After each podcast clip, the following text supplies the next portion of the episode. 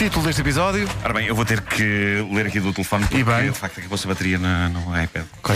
Bom, ah, título deste episódio: Mescla absurda de notícias sem qualquer valor ou interesse. O ouvinte fará melhor se for agora ver o mar, ou então só um quadro de uma vista de mar, ou de um lago, ou de um riacho. Ou uma poça.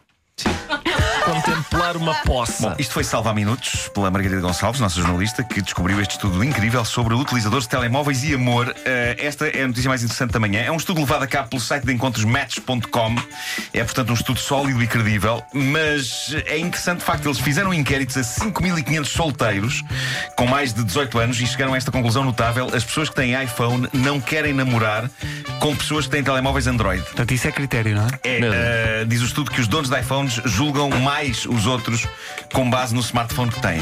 Eh, isto é sinistro, mas de repente acho que se pode criar aqui um novo Romeu e Julieta em que um casal vai contra tudo e contra todos e um indivíduo com iPhone e uma rapariga com Android decidem abraçar o amor para a fúria dos defensores dos respectivos sistemas operativos móveis. Mas eu diria que isso é mais um lindíssimo, sintoma. lindíssimo, Era, é uma era. tragédia. Eu diria que isso é mais um sintoma do facto de serem solteiros do que a causa. Pois, se é? calhar. se calhar. ah, Os capuletos, esquisitinhos. os capuletos a dizer, mas aqui nunca entrou o, o e-operating system. Aliás, uma- O estudo diz que o pessoal dos iPhones julga mais o pessoal dos Androids, mas atenção que o pessoal dos Androids também julga o pessoal dos iPhones e aparentemente há relações que não vão para a frente porque pessoas repudiam fortemente o telemóvel do outro. Ah, eu gostaria de dizer aqui que a humanidade é estúpida. a humanidade é estúpida. Estava subentendido, não é?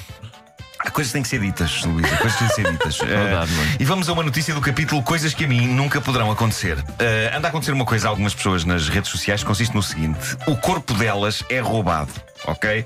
Há pessoas que estão a usar nas suas redes sociais fotografias em que põem a sua cara nos corpos de outras pessoas cujas fotos roubaram da net. E o mais recente caso foi de uma jovem britânica, Jessica Hunt. Ela descobriu que uma fotografia que tinha publicado há uns meses no Instagram dela fora publicada no Instagram de outra pessoa, só que a cabeça dela tinha sido trocada pela cabeça da dona dessa conta. A senhora, eh, esta Jessica, tem um corpo voluptuoso e bonito e foi roubado por outra senhora que possivelmente não tem, não é? A fotomontagem está bem feita, está super credível, mas para Jessica foi um choque ver o corpo dela, o vestido dela e a casa dela numa fotografia em que a cabeça é de outra pessoa. Mesmo tempo, eu acho que isto é ótimo para o ego. Quem me dera a mim que algum indivíduo invejoso me roubasse o corpo a uma fotografia minha e pusesse lá a cabeça dele, naquela lógica de sou pouco bom, sou. Mas quem? Quem? A única possibilidade que tem de alguém me roubar o corpo e meter lá uma cabeça é quando for o Halloween. E já não é nada mau, temos que saber aceitar aquilo que a vida nos dá, meus amigos. Bom, eh, gosto muito de planos absurdos e que têm tudo para falhar e que, no entanto, correm bem. Num bar em Dublin, na Irlanda, um tipo pagou as bebidas com uma nota de 30 euros. e ninguém questionou, a não ser depois do homem sair e já estar longe. O homem bebeu à borla e ainda recebeu dinheiro grátis, porque tinha troco.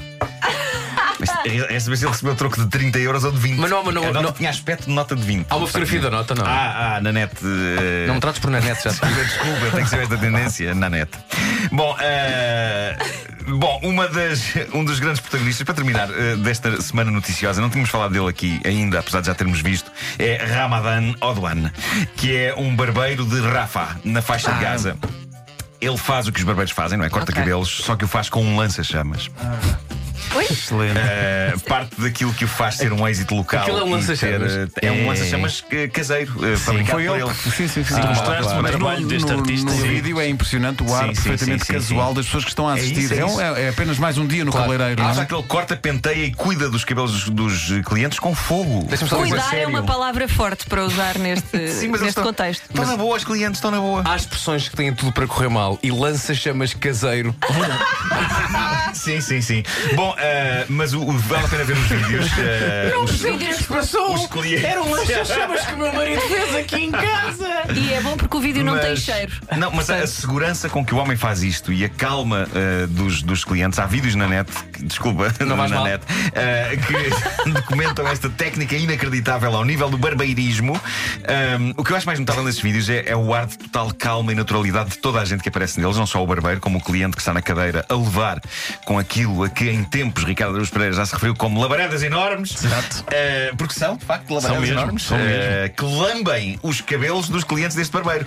E não é só a calma do barbeiro e do cliente. Uma coisa que me impressiona, nós já vimos este vídeo há dias, é o homem andar a disparar chamas lança-chamas, não só na cabeça do cliente, mas pertíssimo da cara de vários outros clientes que aguardam Sim. a sua vez e, E perto são- de cujas caras o fogo passa, eles Sim. nem pestanejam. Não, e são, esses são claramente pessoas que gostam muito de ver trabalhar. É, são é, pessoas que se aglomeram ali à gostam- há- volta. Há, aquele tipo de pessoa que gosta de ver trabalhar.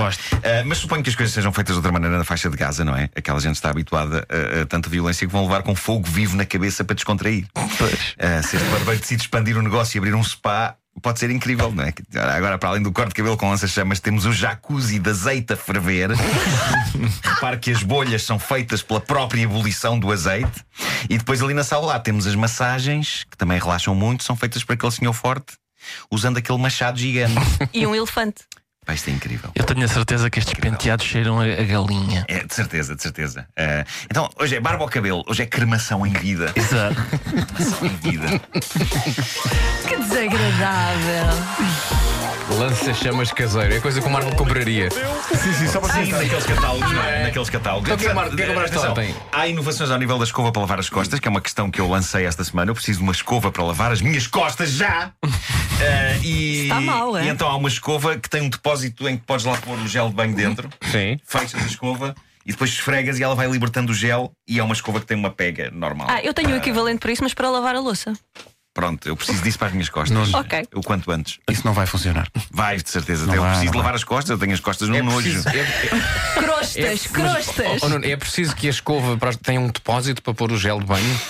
Não chega, como é que eu ia dizer? Sempre a Uma. Digamos, é uma ideia que eu tenho. Sim. Pôr o gel diretamente na escova. uma ideia que eu agora Mas se tive. calhar podes pôr muito gel para poupares esse tempo, não é? Fica Porque é muito tempo para perdido, meio- não é? Dá, dá para vários A banhos. ideia é poupar no gel. Na É poupança isso. está o ganho. não é? Claro. Valha-me Deus.